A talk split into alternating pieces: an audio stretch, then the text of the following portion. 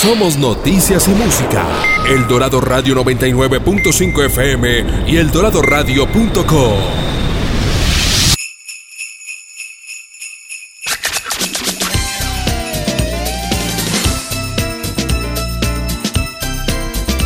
Desde la tierra del cóndor transmite El Dorado Radio 99.5 FM, HJE 78. Que en esta Navidad y en el nuevo año, la paz, el amor, la solidaridad y la salud estén presentes en cada hogar del departamento. Son los deseos del Dorado Radio, la emisora de Cundinamarca, región que progresa.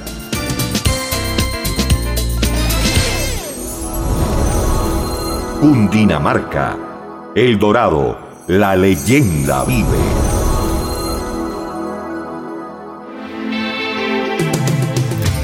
Atención emprendedores, ustedes tienen un espacio en El Dorado Radio. Emprendedores en Busca de El Dorado nace para inspirar, motivar y lograr cambios reales en los negocios de nuestra región que progresa. Todo por El Dorado Radio, la emisora de Cundinamarca en alianza con la empresa Cresgo.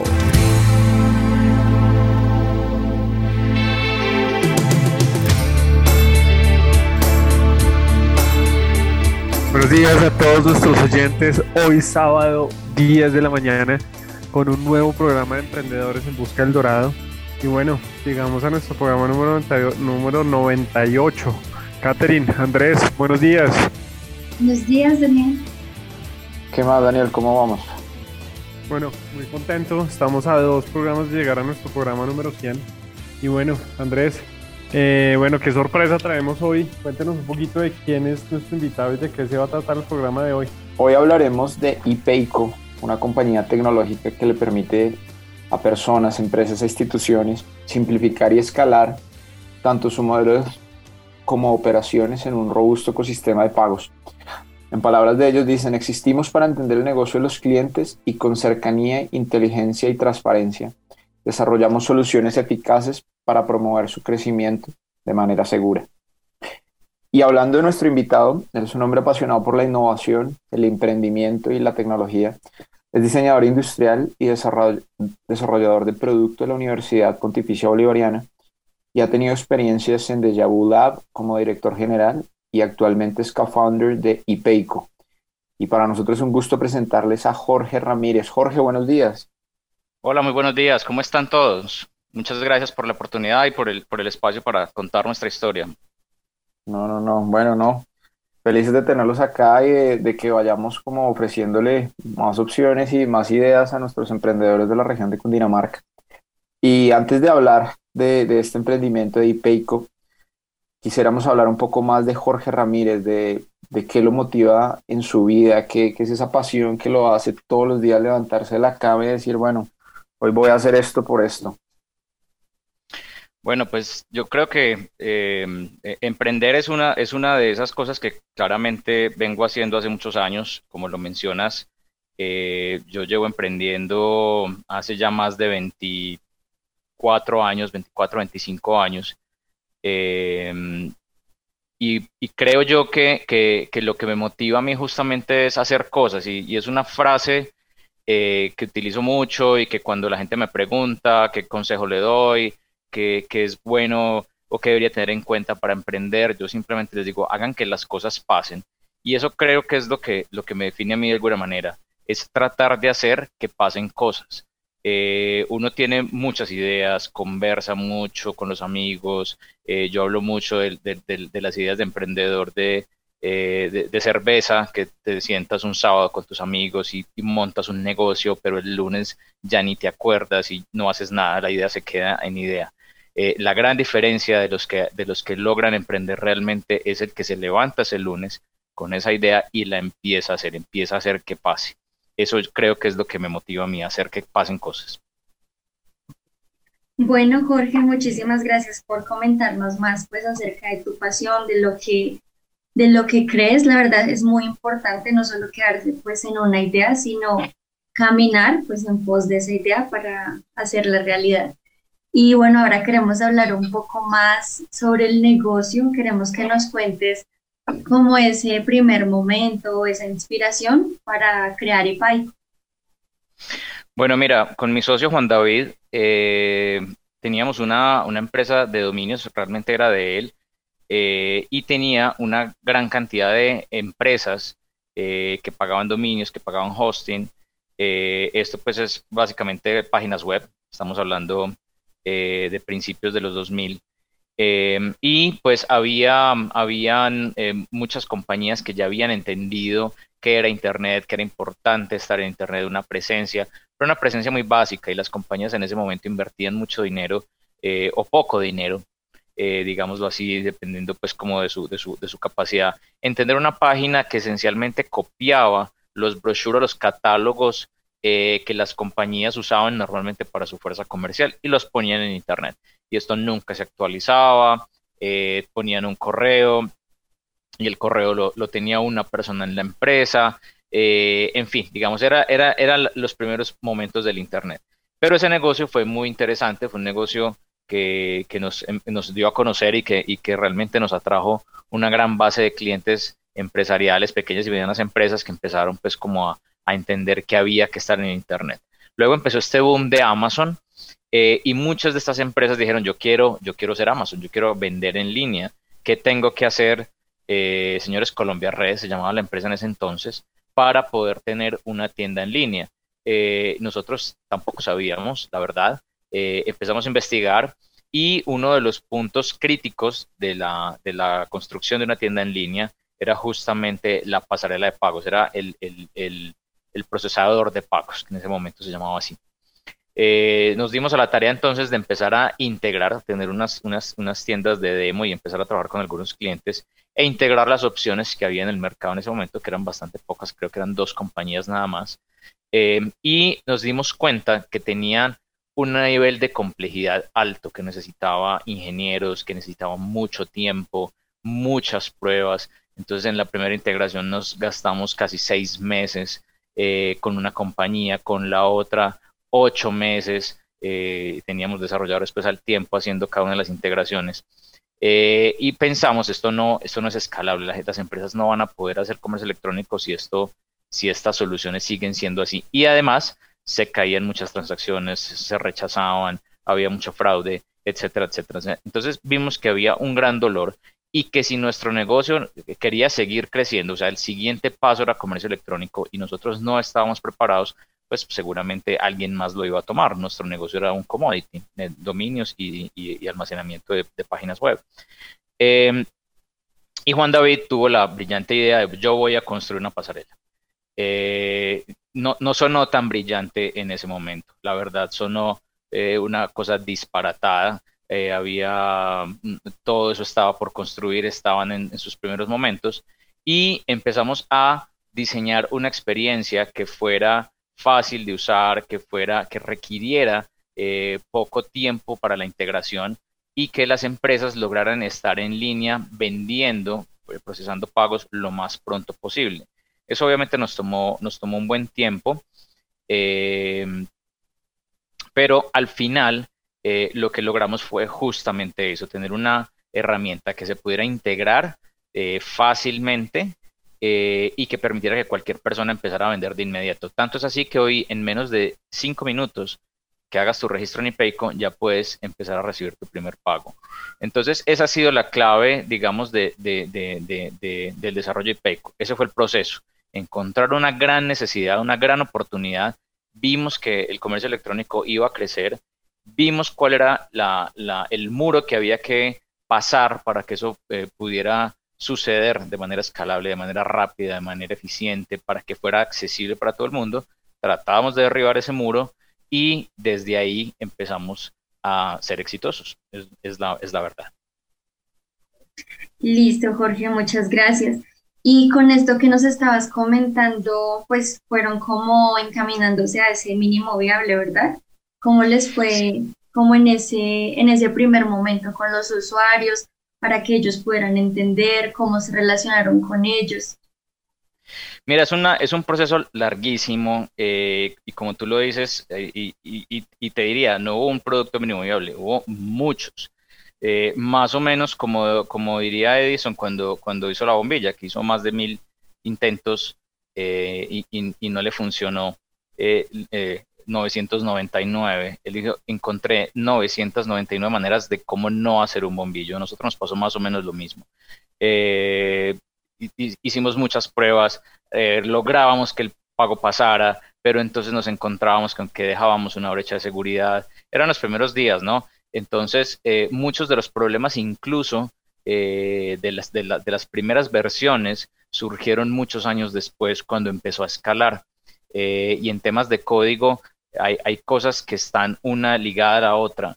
Entonces eh, nos, nos, nos, nos, vimos en algún momento la necesidad de rehacer absolutamente todo con el aprendizaje que ya teníamos. Entonces, claro, fundamental, hay que experimentar. Eh, nosotros nos encontramos en una posición difícil porque estamos experimentando con dinero, eh, dinero de otras personas que nos, nos, tocaba siempre reponer, o sea, si, si había un, un, pago que entraba mal o que entraba duplicado, eh, o cualquier cosa nos tocaba responder con nuestro dinero. Afortunadamente no eran tantas transacciones entonces, pero eh, claramente es prueba y error. Hay que, hay que eh, siempre estar mirando qué, qué opciones hay, cómo lo puedo hacer, no escalarlo, probarlo en pequeño, aprender de eso, retroalimentar y volver y mirar cómo lo puedo mejorar y me quedo con lo que, con lo que funcionó bien.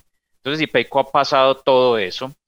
Eh, hoy día somos una, una pasarela con, con, certificación PCI nivel 1, tenemos eh, los estándares eh, que básicamente requiere cualquier entidad financiera en Colombia.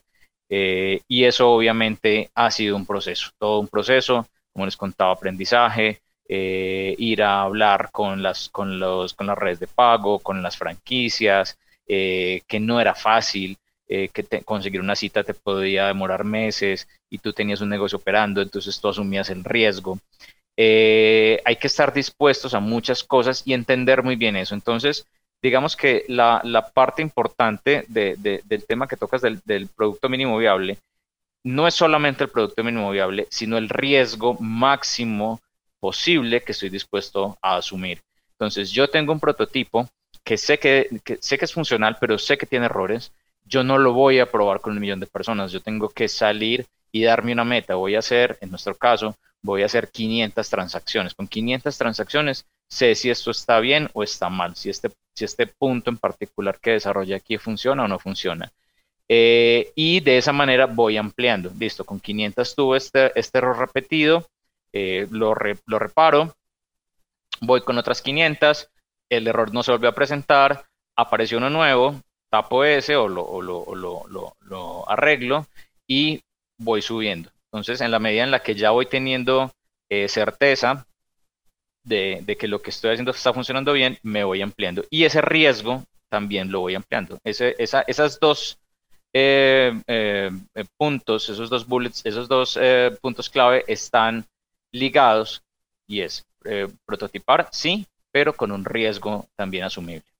Bueno, Jorge, Gracias por, por esa explicación y, y, por enseñarnos un poco de cómo ha sido el camino, cómo han llegado a evolucionar desde diferentes ideas. Quisiera entender un poquito lo que hace IPEICO y lo que puede hacer por nuestros emprendedores. Eh, según te entiendo, eh, ustedes prestan un servicio en el cual eh, podemos tener un catálogo en línea de la misma manera, recibir pagos y hacerlo de una manera muy rápida. Quisiera entender un poco más de esto, cómo funciona. Yo que obtengo, tengo como un link que le doy a mis clientes o tienen que entrar a alguna pasarela. Eh, bueno, entender un poquito de esto y también poder de pronto, eh, como no sé si compararlo con algunas otras soluciones que hemos tenido aquí en el programa. De pronto con, no sé si conoces en una solución en WhatsApp que se llama Tenex, que también les presta el servicio de catálogo en línea y, recepción de pagos. Entonces, como para que podamos enseñarle un poquito a nuestros oyentes qué opciones tenemos en el mercado y que cada uno vaya tomando su decisión por cuál ir. Perfecto, mira, nosotros tenemos, tenemos básicamente dos, dos mundos eh, que están unidos. Hay un, pero son independientes. Eh, tenemos un mundo que es toda la parte transaccional y esa parte transaccional la construimos de tal manera que se pueda integrar en lo que tú quieras, eh, en una app móvil, eh, en un sitio web, en un en una, um, um, eh, manejador de contenidos como WooCommerce, que es el más popular para montar tiendas electrónicas, que es, es gratis. y en ese sentido, yo solamente estoy en ese momento de verdad, cuando convencen los comercios, las personas, a un cliente que le deje dinero, yo estoy ahí. No estoy en el resto de la experiencia, yo estoy en el momento exclusivo del pago. Y ahí nos, concentramos nosotros en brindar seguridad, en que sea fácil, en que cuando la persona llegue a pagar, pague rápido y no abandone la compra. Eh, y, y aquí quiero hacer una claridad. Nosotros, nuestros clientes, nosotros somos una empresa B2B, nuestros clientes son esencialmente eh, comercios. ¿vale? Este comprador del que estoy hablando no es mi cliente, pero es mi usuario. Yo diseño todo mi producto para que esa persona que va a pagar eh, se sienta segura, sea fácil y vuelva a hacerlo cuando me vuelva a encontrar, diga, ah, ese Payco es fácil. Yo simplemente pongo mi correo y ya básicamente estoy del otro lado, ya, ya logré mi pago, es seguro. Eh, ese es el mundo del pago. En el otro mundo son ya las herramientas transaccionales. Eh, bueno, y, antes de pasar a las transaccionales, para cerrar el otro punto, en, el tema de, procesamiento transaccional tenemos eh, que te permiten generar modelos tipo Netflix, donde tú pones tres planes, por ejemplo, uno de 15 mil, uno de 50 mil, uno de 60 mil, y se van a cobrar solos cada mes o cada 15 días, como, como tú lo definas.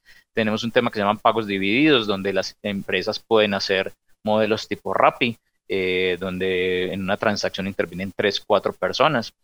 Eh, fíjate, sigo, sigo concentrado en las transacciones. Entonces, si el domiciliario trae un producto, eh, cuando, cuando el usuario paga, una parte va para el domiciliario, una parte va para la tienda, otra parte va para el marketplace, etcétera, y todo sucede en tiempo real. Em, y tenemos unas soluciones, las que son básicas, que son el link de cobro, eh, ya me paso, pues, digamos, al, mundo de las herramientas.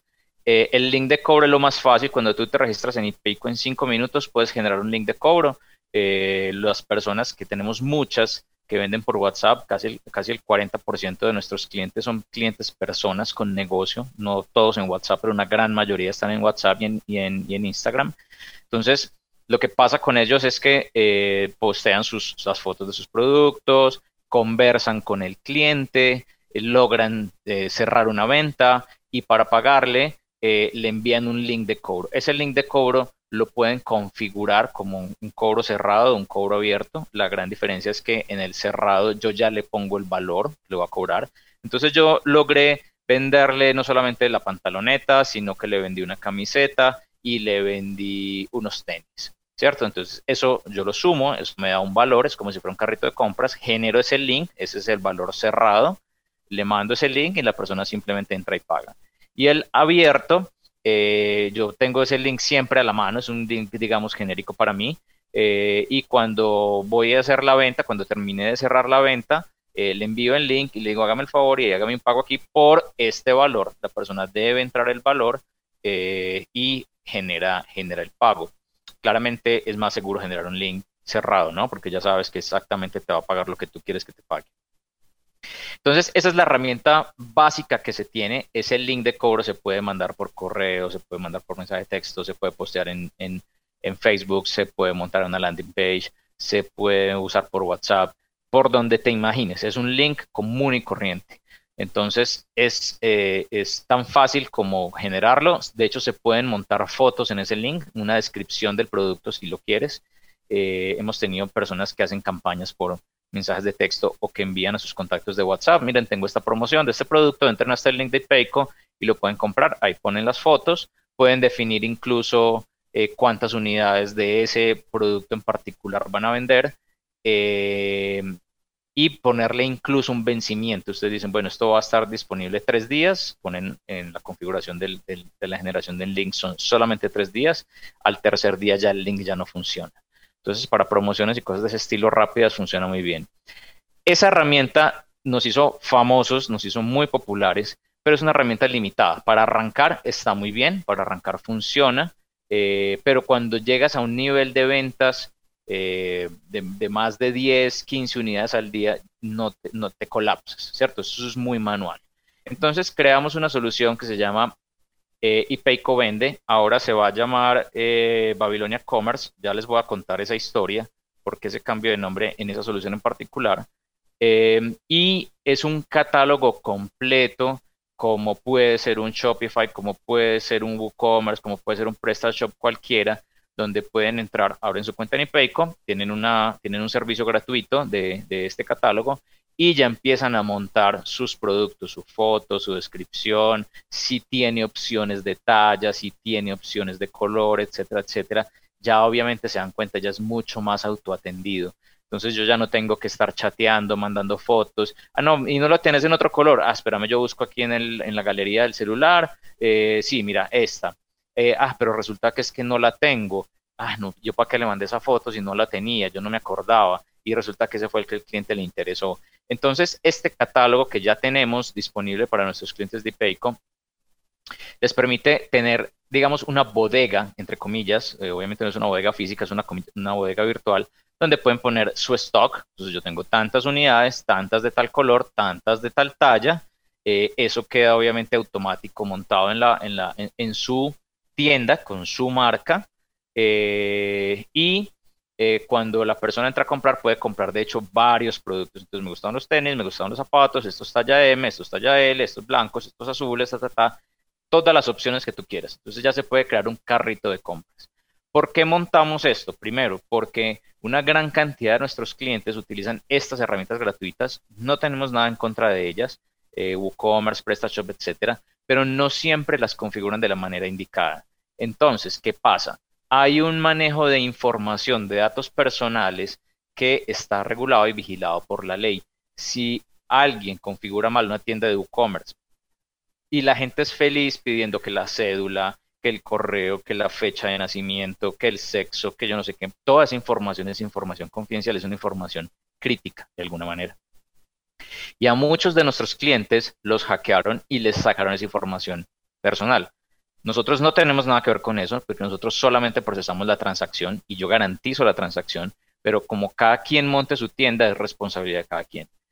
Nuestra solución de, tienda de vende asegura esa información, resuelve ese problema desde el día uno. Entonces te evitas una sanción que es muy costosa, que te puede significar no solamente el negocio, sino tu patrimonio, eh, y nosotros ya entregamos entonces esta solución que tiene tres niveles de complejidad, en una versión gratuita, y va subiendo de, categoría a medida que más productos agregues a la tienda. Siempre con transacciones seguras y eh, datos seguros de los usuarios. Muy importante, personalizables como Shopify. No es un nivel Shopify que puedes voltearla al derecho al revés. Esto tiene, pues, digamos, unas limitaciones. Es una herramienta eh, de nivel de entrada, pero eh, muy avanzada para el tipo de, tienda que requieren el 98% de los clientes que están empezando. Cuando una empresa ya es muy profesional, se monta otras soluciones, como por ejemplo Vitex eh, de Brasil, donde también, con quienes también tenemos una integración y permitimos también los pagos. Nosotros buscamos siempre, y con esto quiero pues como, como, como redondear la idea, acompañar a nuestros clientes desde ese momento cero, cuando tuvo la idea, cuando les cuento esa idea del sábado por la noche tomando cerveza con los amigos, eh, que se pueda registrar incluso en el bar y pueda generar su primer link de cobre, hacer su primera venta, eh, hasta tener una solución eh, de facturación compleja como la que tiene Movistar, por ejemplo, que es uno de nuestros clientes. Entonces tenemos soluciones para todos los segmentos, eh, y tratamos de que, de que siempre vayan acompañados por nosotros desde, desde esa idea hasta esa escala eh, gigante que ya los convierte en, un corporativo. Súper, súper Jorge, no, clarísimo, clarísimo la, la explicación. Y ahí, en uno de los espacios que comentabas, eh, me llamó la atención el tema de los pagos recurrentes y de los pagos parciales.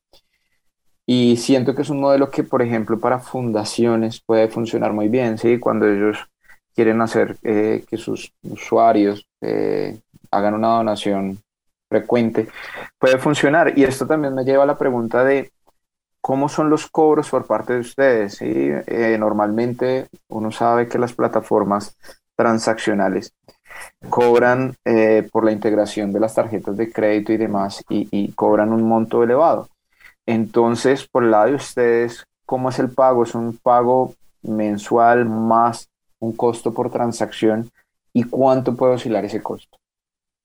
Bueno, nosotros solamente cobramos por transacción exitosa. Eh, no hay ningún otro cobro involucrado. Somos súper transparentes en eso. Yo no cobro mensualidades. La mayoría de nuestras herramientas son gratuitas o, tienen un nivel gratuito, eh, incluso suscripciones. Em, y eh, básicamente tenemos dos tarifas. Una que es la tarifa estándar con cualquier banco. Eh, y hago la claridad, nosotros tenemos una alianza con el Banco de la Vivienda. entonces, los clientes del Banco de la Vivienda tienen una tarifa del 2.68% más 900 pesos por transacción. Eh, y los clientes de otros bancos eh, tienen la tarifa del 2.99% más 900 pesos por transacción. Eh, como te decía, eso incluye todo el procesamiento, si es exitosa o no es exitosa. Nosotros, por ejemplo, para que sepan tus oyentes, nosotros le pagamos a las redes por intento de transacción, exitoso o no exitoso. Eh, y nosotros solamente cobramos la transacción exitosa. Incluimos además todo el tema de seguridad, eh, antifraude. Eh, estamos integrando herramientas nuevas que van a tener un costo adicional para algunos clientes, que es un estándar internacional que se llama 3DS, que es em, en asocio con las, con las franquicias, con, con Visa y Mastercard que va a ser aún más seguras las transacciones o que ya las está haciendo. De hecho, ese servicio ya, ya existe en IPECO, ya está funcionando.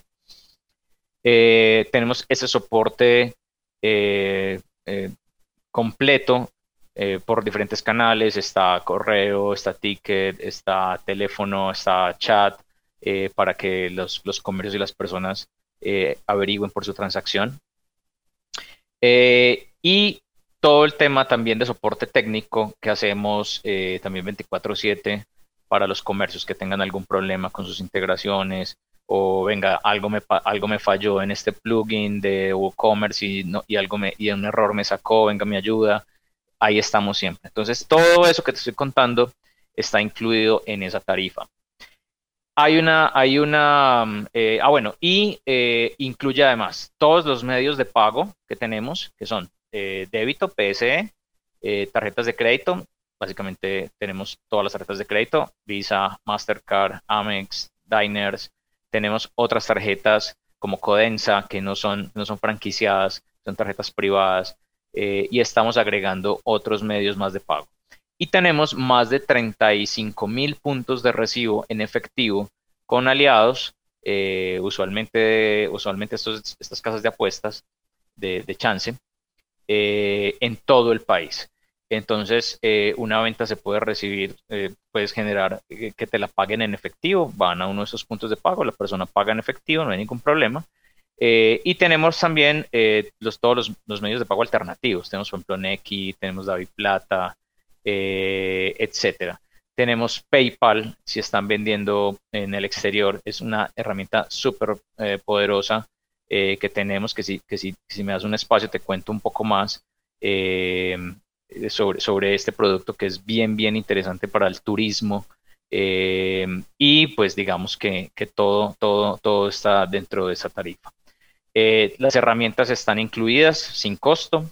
La, la, las que te decía, todo lo que es link de cobro, tenemos Vende, tiene una versión gratuita, suscripciones tiene una versión gratuita, eh, entonces, todo eso, todo eso está incluido eh, en solamente una transacción exitosa.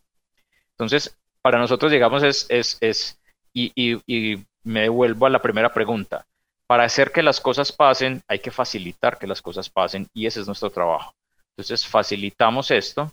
Eh, no hay excusa, básicamente esa es nuestra premisa. Yo te tumbo las excusas. Ah, es que no fui capaz, es que es muy difícil. No, es súper sencillo es que me cuesta, no te cuesta. Solamente si vendes, haz de cuenta que yo soy tu vendedor y que me vas a pagar una comisión exitosa por venderte.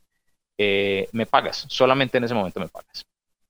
Jorge, dándole un poquito más de alcance a lo que veníamos hablando, porque no nos cuentas antes de, yo, yo tenía otra, otra curiosidad, pero cuéntanos cómo es el producto con PayPal y cómo pueden recibir estos giros internacionales y, qué beneficios tienen los, los oyentes o esos usuarios actuales que ustedes tienen en, en PayPal. Claro, mira, nosotros tenemos una alianza con PayPal en dos vías. Una es, nosotros somos la única pasarela que tiene autorización de integrar a PayPal en Colombia como medio de pago. Eso es uno. Y dos, eh, somos la única pasarela eh, que puede eh, traer dinero que puede convertir el saldo de las cuentas de PayPal que están en Estados Unidos a saldo y PayCo en Colombia. Entonces voy con el primero. Eh, cuando, cuando tú habilitas tus medios de pago, cuando entras y Payco, puedes habilitar o deshabilitar medios de pago. Tú puedes decir, yo no quiero recibir tarjetas de crédito, eh, yo no quiero recibir PSE, etcétera, y ahí está PayPal. Eh, PayPal lo puedes habilitar. PayPal tiene un costo que es el costo de PayPal, no es nuestro costo para el procesamiento de la transacción, que es, un poco más alto que el nuestro. Las tarifas de PayPal están en su página web. Y lo que sí hemos encontrado, nosotros somos de Medellín, eh, pero Colombia es un país muy atractivo para el turismo internacional y la realidad que encontramos en Medellín es que muchísimos hostales, muchísimos tours eh, vendían, prevendían eh, por PayPal o prevenden por PayPal. Entonces, básicamente lo que ya hacen es integrar a PayCom si la compra es nacional habilitan los medios de pago eh, que tenemos habilitados en Colombia, como PC, efectivo, tarjeta de crédito, etcétera. Y si la compra es internacional, habilitan a PayPal. Para el americano el europeo, pagar por PayPal es muy común, es muy seguro para ellos, es muy tranquilo. Y lo que hacen entonces es que reciben el pago, anticipan la reserva, anticipan el pago del producto turístico y luego enlazan su cuenta de PayPal con la cuenta de IPEICO acá en Colombia. Esa es una alianza que, construimos durante bastante tiempo y lo que logramos allí entonces es que PayPal expone el saldo que tengas eh, en, PayPal en la consola que tú tienes en IPEICO y puedes decir cuánto de ese saldo lo quieres sacar en IPEICO acá en Colombia. Entonces lo que nosotros hacemos es que te traemos ese dinero en menos de 24 horas por un costo mucho menor de lo que te cuesta eh, traerlo por un banco o traerlo a un banco. Eh, y de esa manera logramos hacer muy eficiente eh, las transacciones internacionales para gente que haga exportación de confección, no, no, no textiles, no telas, sino confección.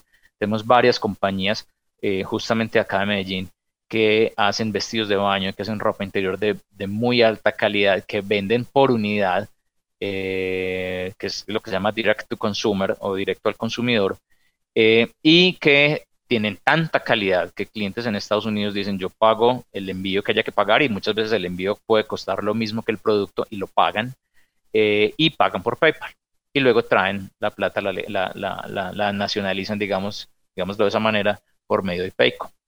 Eh, esas son las dos soluciones que tenemos con PayPal al momento. Hace un, ciclo completo del comercio internacional. Es para, a mi juicio es la mejor solución en este momento que hay para, lograr vender en el exterior. Bueno, Jorge, muchas gracias por esa, por esa respuesta y creo que, que, bueno, esperaremos el consumidor cómo evoluciona y él y él mandará literalmente y, es el que nos irá diciendo a los negocios cómo irnos dirigiendo. Nos vamos, Jorge, a una pausa y estamos con Jorge Ramírez, CEO y cofundador de IPECO, eh, y volvemos en dos minutos para que disfruten de un rico café de Cundinamarca. Atención emprendedores, ustedes tienen un espacio en El Dorado Radio. Recuerda nuestra cita todos los sábados a las 10 de la mañana con Emprendedores en Busca de El Dorado. Emprendedores en Busca de El Dorado nace para inspirar, motivar y lograr cambios reales en los negocios de nuestra región que progresa. Todo por El Dorado Radio, la emisora de Cundinamarca en alianza con la empresa Cresgo. Si eres periodista regional, postúlate a la condecoración Periodismo Vivo Antonio Nariño de Cundinamarca. Periodista comprometido en trabajos sociales, periodista deportivo, mejor columna de opinión, periodista cultural, mejor corresponsal, periodista de investigación y reconocimiento a toda una vida periodística son las categorías a las que te podrás postular. Inscripciones abiertas hasta el primero de diciembre. Conoce más en www.cundinamarca.gov.co. Cundinamarca, región que progresa. Desde el 28 de octubre hasta el 18 de noviembre llega La Ruta de la Felicidad con la obra de teatro Operando las Emociones para que los niños, niñas y adolescentes aprendan a reconocer y equilibrar sus emociones en felicidad y bienestar. La Alta Consejería para la Felicidad y Bienestar del Gobierno de Cundinamarca estará visitando las escuelas rurales de las provincias de Suacha, Ubaté, Almeidas, Guavio, Alto Magdalena, Magdalena Centro, Sumapaz, Río Negro y Medina. Para mayor información, comunícate al 301-321-0981 y síguenos en nuestras redes sociales. Cundinamarca, región que progresa.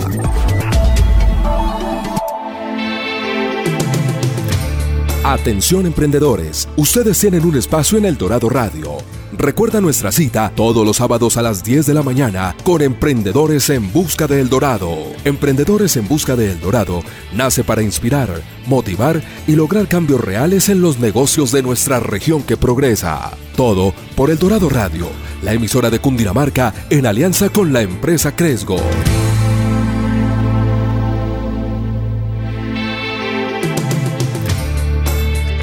Esta, esta charla está muy interesante y creo que todos estos emprendedores que nos escuchan hoy tienen gran contenido en el cual pueden rápidamente conectarse a medios de pago digitales y a soluciones que ustedes tienen. Entramos a una sección donde hablamos de aprendizajes, retos, de todas esas cosas que en el día a día nos desafía la empresa y que seguramente en IPEICO no es la excepción. Eh, Andrés, comenzamos con usted, por favor. Bueno, Jorge, lo hemos oído hablar de, cómo fue ese inicio del negocio, nos hablaba de, su socio, de las ideas que tuvieron y, de ese momento en el que decidieron desarrollar esa plataforma de pagos. Pero quisiéramos que nos hablara un poco de, cómo, cómo, ve usted la conformación de equipos tecnológicos desde, desde su nacimiento, desde mm, la la sugerencia que muchos hacen de tener un, técnico dentro del equipo desde que nace un desarrollo tecnológico y quisiéramos saber a hoy cómo han venido creciendo, cuánta gente ya está en el equipo y qué es lo más difícil de, trabajar y manejar un equipo de desarrollo tecnológico. Bueno, me, voy de atrás hacia adelante. Lo más difícil es retener. Eh, es una industria muy competitiva, es una industria eh, poco fiel, poco leal, eh, llamémoslo eh, desde el punto de vista de los reclutadores, no, no, me refiero a las personas, aunque tienen su cuota también. muchas compañías que, que reciben capital, que se fondean, hacen el reclutamiento esencialmente robando personas. Entonces, las plataformas de empleo, de hecho, no funcionan muy bien. Eh, son pocas las personas que pagan, por ejemplo, eh, o pocas empresas que pagan eh, la, membresía paga de LinkedIn para conseguir trabajadores o para conseguir colaboradores en, en, desarrolladores para sus compañías. Porque básicamente lo que dicen es, listo, yo estoy montando una compañía de pagos, hablemos de nuestro caso en particular, nos ha pasado mucho. Entonces llegan y dicen, bueno, ¿cuáles son las compañías de pagos en Colombia? Son estas 7, 8, lo que sea, y empiezan a mirar cuáles son los perfiles que les interesan. Los empiezan a buscar directamente y les ofrecen, pues, esencialmente dicen, ¿cuánto te estás ganando? Te voy a pagar 40% más. Eh, obvio, se llevan personas que ya tienen una curva de experiencia, una curva de aprendizaje, eh, que ya han trabajado en proyectos del sector, que conocen muchos de los retos y las limitaciones técnicas y regulatorias. Entonces, en, esa, en esa especificidad, eh, es lo más difícil es retener.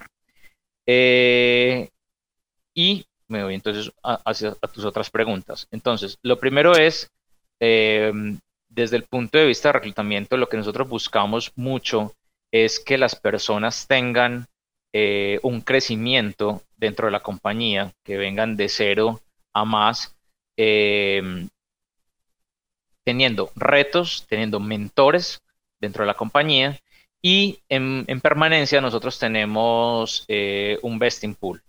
Eh, ciertas personas que demuestran capacidad, que demuestran eh, interés, dedicación, compromiso con la compañía, eh, les damos acciones de la compañía.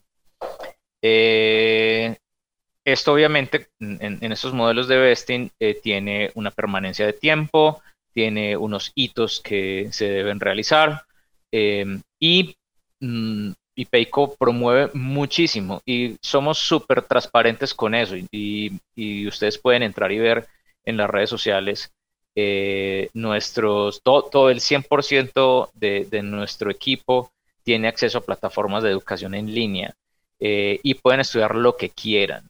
Eh, de hecho, una persona del área de soporte o del área de servicio al cliente puede estudiar programación si lo quiere eh, y presentarse para cargos internos como programador.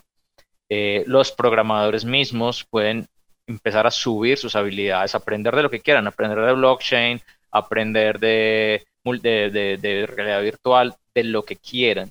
Eh, la plataforma de conocimiento está abierta para todos y constantemente ellos están publicando sus, sus, grados, los, los, los cursos que terminan, las certificaciones, etcétera, etcétera.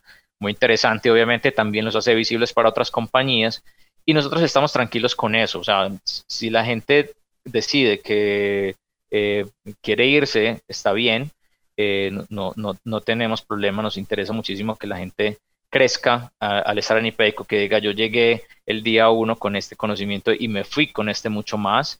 Eh, y lo que ya toca desde el punto de vista de la continuidad del negocio es que tengamos unos procesos muy documentados, unos procesos eh, de desarrollo de código muy, muy, muy auditados de alguna manera pues por el área de, de tecnología, por el sitio, donde no importa si una persona se va o se cambia a otro proyecto, la persona que llegue a reemplazarlo va a encontrar toda la documentación y va a tomarle no más de uno o dos días ponerse al tanto y continuar desde donde la otra persona dejó. Eh, eso es fundamental y eh, es un aprendizaje eh, que compañías como la nuestra y las compañías de tecnología en general tienen que tener desde el día uno. Y, es, un aprendizaje que no nos costó mucho dinero, pero que, yo, se los doy gratis a, los, a los oyentes, a los emprendedores. Desde el primer momento es claramente importante tener fundadores de tecnología dentro de la compañía. ¿Por qué? No es lo mismo que tú tengas a alguien que está dispuesto o que está en la obligación porque es socio, porque es empleado, por lo que sea, de modificar pequeñas cosas o si es del caso rehacer un componente porque no quedó bien hecho, porque no funcionó, porque ya en la práctica, en esa escala que les contaba antes, empezó a generar un fallo o empezó a generar pérdidas para la compañía o errores o lo que sea, pero que tiene que intervenirse de inmediato. Es lo primero que haces en la mañana o amaneces haciéndolo. Eh, y cuando tú contratas eso, lo que normalmente pasa es que eh, te piden, cuando contratas una casa de desarrollo para hacer un emprendimiento, te piden básicamente que adivines todo lo que va a pasar, porque si no lo pones dentro de la hoja de requerimientos inicial, no lo van a hacer. Y si tú después dices, venga, yo me equivoqué en esto, eh, esto no funcionó, ellos están a decir, bueno, lo siento, pero estaba, no estaba entre los requerimientos originales. Entonces, es otra parte del proyecto. Y cada eh, sentada a, a, mirar nuevamente el requerimiento cuesta muchísimo dinero, muchísimo tiempo y nunca vas a tener respuestas rápidas. Entonces, tener ese talento interno es fundamental claramente por eso muchos de los fundadores terminan siendo CTOs o tienen puestos eh, en producto porque debe haber una persona clave en el equipo que conozca, y ese, y ese, es, otro, ese es otro punto, ese conocimiento de esa persona que conoce todo el producto debe ser transferido al menos a una segunda persona. siempre debe haber dos personas que sepan exactamente cómo funciona todo el producto, qué puede ser el problema, en qué situación están ciertos desarrollos o está cierto mantenimiento o cuáles son los tiempos de paro programados, etcétera, etcétera. Esto es como la fórmula de la Coca-Cola, que eh, el mito dice que no es mito, es verdad. No puede haber dos, las, las dos personas que tienen la fórmula no pueden estar al tiempo en el mismo lugar ni pueden volar en el mismo avión. Y así funciona con esto, con la continuidad de negocio de las compañías. No se puede dejar el conocimiento, eh, la esencia del negocio, la, continuidad, ese es el término, la continuidad del negocio, en una única persona que mañana se va, se aburre, pelea con la novia, se divorcia, lo que sea, se deprime y se pierde tres días y, se cayó el negocio, ¿cierto? Eso no puede pasar. Entonces, eh, mi recomendación es, y lo que nos ha funcionado a nosotros para pasar de, iniciamos esta compañía, la iniciamos cinco personas, eh, el día de hoy somos más de 135 personas, 60% eh, de ellos desarrolladores, es que tengamos claramente documentados eh, los procesos, los, los códigos, los desarrolladores buenos, y eso es algo que, es muy importante que lo sepan, el desarrollador bueno es el que lee código, el que es capaz de, es como leer un libro, lo tiene que poder leer, no le tiene por qué dar pereza, eh, el, desarrollador que se lo entregó, se lo entregó bien escrito, con buena redacción para que él lo pueda entender. El código finalmente es eso, es texto.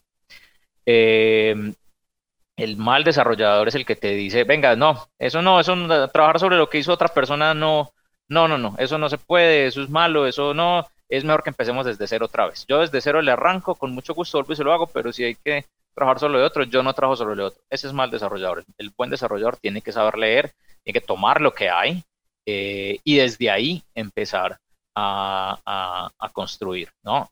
Puede, y, pasa, o sea, yo no conozco el primer desarrollador que alabe el, desarrollo del, del, programador anterior. Todos van a decir, no, vea este muchacho como esto desordenado, este código está mal comentado aquí, no sé qué, no sé qué, eh, pero listo, lo voy a, lo voy a arreglar y, seguimos desde aquí, en dos días estamos otra vez eh, arriba sin problema. Ese es el, ese es el talento que se debe formar. Entonces, em, muy importante eh, tener esos em, objetivos sobre el talento que se recluta. Acá se trabaja así, esto es lo que hacemos, tenerlo súper claro desde el día uno. Uno no puede traer gente engañada, decirle, no, aquí no se documenta. Claro que sí se documenta y se documenta fuertemente. Eh, y hace parte de, tu, tiempo eh, y de tus tareas.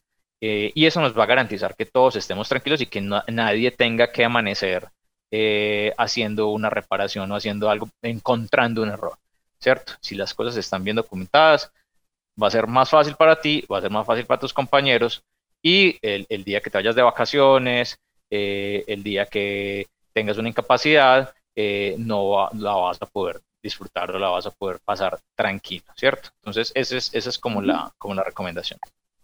Dale, dale Jorge, muchas gracias. Y bueno, continuamos con el reto de crecimiento. Quisiéramos que tú les puedas dar a los oyentes consejos de acuerdo a tu experiencia con el crecimiento, para que ellos puedan tener como unas claves y puedan pues ponerlo en práctica en su negocio para que pues su negocio esté en un continuo crecimiento. ¿Qué consejos le darías, Jorge?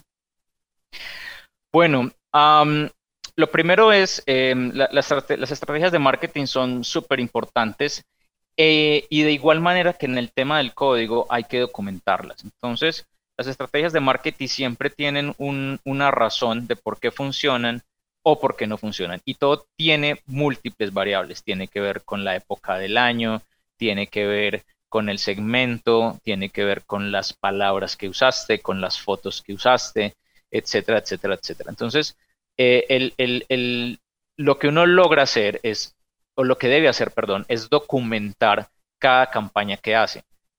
Con todo, o sea, nosotros hasta el clima lo documentamos. O sea, si, si esta campaña la saqué en esta fecha, que había mucho invierno, la gente estaba en casa, eh, claramente, por ejemplo, las campañas de pandemia todas fueron exitosas en pandemia, pero fuera de pandemia no, porque la gente ya no estaba en casa todo el tiempo.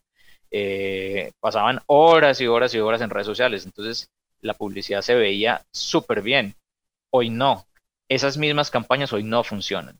Entonces, entender justamente qué pasó, qué entorno tuvo esa campaña, eh, qué palabras sucede, todo eso es fundamental. ¿Por qué? Porque crecer, crecer duele, es, un, término que se usa bastante, y duele en qué sentido, duele en que hay que invertir mucho eh, y no puedes simplemente abrir el, abrir el grifo eh, del, dinero para invertir, invertir, invertir, invertir en publicidad y ver qué pasa. Y es que yo estoy invirtiendo 20 millones de pesos en publicidad mensuales eh, y, estoy creciendo al 10%, voy súper bien. Falso.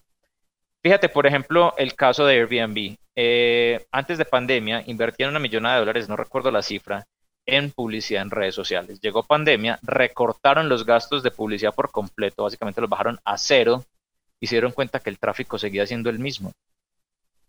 Entonces dijeron, ¿qué pasó aquí? O sea, nosotros estamos gastando una millonada en, en, en publicidad y la gente finalmente llegaba orgánicamente al sitio. Entonces votamos millones y millones de dólares en publicidad inservible. Eh, que, pudiste, que pudiste haber invertido en otra cosa, ¿no? Entonces, analizar y hacer esos cierres de campaña, medir al detalle qué pasó, cuántos abrieron, quiénes lo abrieron, por qué lo abrieron, por qué versus la campaña anterior se portó mejor, qué pasó en el qué noticias hubo o por qué razón la gente entró más a redes o no tiene nada que ver con eso, sino que simplemente fue orgánico, etcétera, etcétera, etcétera. El marketing es un análisis muy profundo, el análisis debe tener, el marketing, perdón, debe tener un análisis muy de analítica, eh, porque lo que te funciona es donde vas a meter tu dinero, ahí es donde vas a apostar. Y crecer duele, como les decía, porque hay que invertir. Tú tienes que coger lo poco que estás ganando o endeudarte para poder invertir en eso, subir clientes, eh, subir ventas y que eso que metiste te retorne. Eh, importante, si yo, voy a, si yo voy a invertir 10 millones mensuales en publicidad, ¿cuánto me debe retornar eso el negocio? Lo tengo que tener súper claro. Entonces, si, si, yo por 10 millones eh, recojo o registro 5 mil clientes, de esos 5 mil clientes, solamente 500 hacen transacciones en mi sitio web, pero las transacciones son por arriba de 15 millones de pesos, estás bien. Si estás por debajo de lo que te costó eh, atraerlos, estás mal, estás perdiendo. Apague ahí, vuelva y pruebe otra cosa más barata y si esa le funciona, vuelva y métale otro poquito más. Pero ese crecimiento tiene que ver, tiene que ver justamente con eso. Eso es una cosa el otro tema del crecimiento por el, que también duele es capacidad eh, de múltiples, de múltiples eh, puntos. Ejemplo, infraestructura.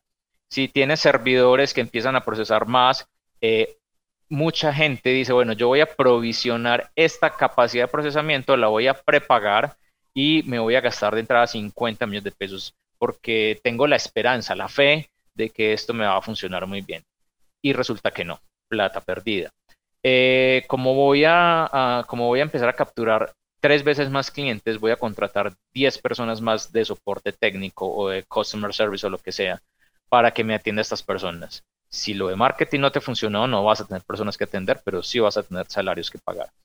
Entonces, ir creciendo de a poco, ir, ir agotando las capacidades, está bien que te caigas una hora, un día, y, las, y las plataformas eh, de nube permiten eh, aumentar la capacidad de un momento a otro, son muy fáciles de usar, eh, tienen movimientos elásticos de, del, procesamiento, apalancarse de eso, arrancar desde los planes gratuitos obviamente, pero tener, tener muy medido ese crecimiento para que esos switches que muevas, donde ya, donde ya dices, listo, me seteo y me voy a quedar en 10 millones de pesos mensuales en publicidad porque ya encontré la campaña óptima.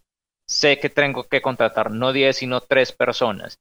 Y sé que los servidores no los tengo que subir al nivel 3, sino que los puedo dejar en el nivel 2 o en el 1. Eh, y que va a tener unos, unas caídas de vez en cuando, pero si se cae a las 2 de la mañana no hay problema. Eh, tener todos esos puntos identificados y medidos es lo que te va a permitir crecer sin sufrir tanto y obviamente buscar la rentabilidad. Vas a llegar mucho más rápido a la rentabilidad. Muchas, muchas startups que conozco que reciben capital eh, ponen todos estos switches al máximo, inversiones al máximo en marketing, inversiones al máximo en servidores, inversiones al máximo en personal, y, y luego salgamos a ver a ver qué pasa. Y se revientan, se revientan, o sea, se gastan la plata, queman el dinero supremamente rápido. Entonces, ir un paso a la vez. Yo soy muy de hago, mido, eh, hago con el equipo eh, revisiones, eh, miramos, consensuamos, analizamos y tomamos decisión sobre lo que, lo que sigue. Entonces, ese es, ese es mi consejo para crecer, igual que con el producto mínimo viable, ir paso a paso midiendo, adelante midiendo, adelante midiendo. Esa es una práctica que nunca se debe abandonar porque muchos, muchos emprendedores cuando empiezan a tener éxito eh, se vuelven magnates y empiezan a despilfarrar dinero y, y, se vuelven gurús de la noche a la mañana eh, y pierden las prácticas, pierden, pierden el foco. Entonces, eh, ese, ese foco de hacer, medir e implementar eh, es uno que nunca se debe perder, es una práctica que debe estar siempre ahí. Bueno, Jorge, creo que, una reflexión grandote, crecer duele definitivamente. Y vamos a terminar, estamos ya cortos de tiempo y solemos hacer una, una, un cierre de, de conclusiones. Catherine, por favor, ¿Qué te llevas de la, de la, del programa, de la conversación con Jorge muy concreto y después vamos con Andrés para poder ir cerrando el programa? Bueno, Daniel, resumo pues esta charla con la palabra acción. Como nos comentaba Jorge, más allá de tener una idea, es hacer que las cosas pasen, que sea una transición de la palabra a la acción y en ese camino probar en pequeño para cuando ya esté listo ese producto o servicio, pues escalarlo de la mejor manera y tener en cuenta que en este proceso se requiere riesgo. Yo, yo me llevaría el tema de los productos mínimos viables y la forma de escalarlos. Y muchos de pronto queremos buscar un producto y hacerlo muy grande al principio y esto se ha demostrado que no funciona.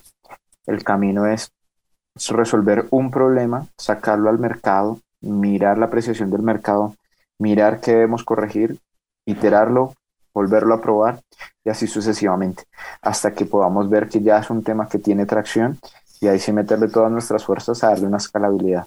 Pero por lo pronto, y por lo que vimos en la conversación con Jorge, ir creciendo, ir creciendo hasta llegar a un, a un concepto bien contundente.